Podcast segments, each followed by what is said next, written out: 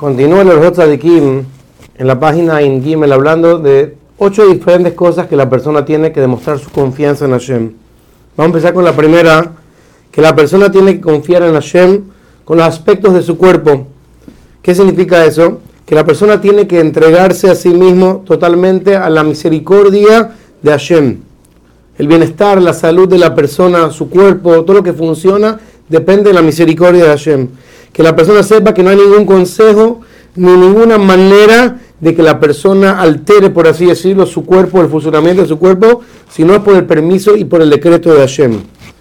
y a pesar que en realidad la creación de todos los órganos de la persona y cuánto tiempo la persona va a vivir, todo depende del decreto de Hashem, de todas maneras, dice el Orjot aquí, la persona tiene la obligación de buscar todas sus necesidades y salvarse a sí mismo y buscar todo tipo de medicina cuando la persona se enferma o necesita de alguna manera curarse.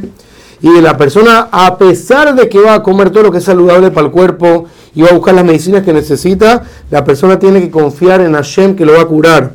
Y que el doctor y que las medicinas vienen justamente por el mérito de Hashem que lo quiere curar. Y la persona, no, y que Hashem no lo va a dejar, si no fuera porque la capacidad de Hashem que se encarga de su bienestar. Pero por otro lado, dice el Kim que la persona no puede ser negligente consigo mismo y decir, por cuanto que yo dependo del decreto de Hashem, bendito sea, te voy a ir por lugares peligrosos, voy a tomar veneno, por así decirlo. La persona no tiene derecho de afligirse o afectarse a sí mismo pensando que al final va a pasar lo que Hashem quiere que pase. Como encontramos con el profeta Shmuel, que cuando estaba yendo a, decirle al rey David que va a ser el próximo rey, le dijo a Dios, ¿cómo voy a ir a decirle a David Ameles que va a ser el próximo rey?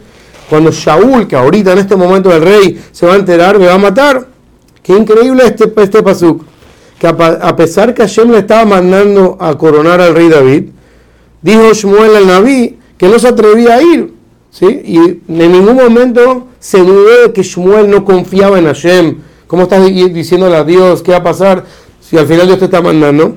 Vemos claramente que esa es la manera correcta. Y Hashem mismo que le dijo, agarra un animal y di que vas para allá para degollarlo para mí, para hacer un corbán para mí. Vemos que incluso Hashem le dio como tipo de plan para que no se vea claramente que él venía a coronar al rey David.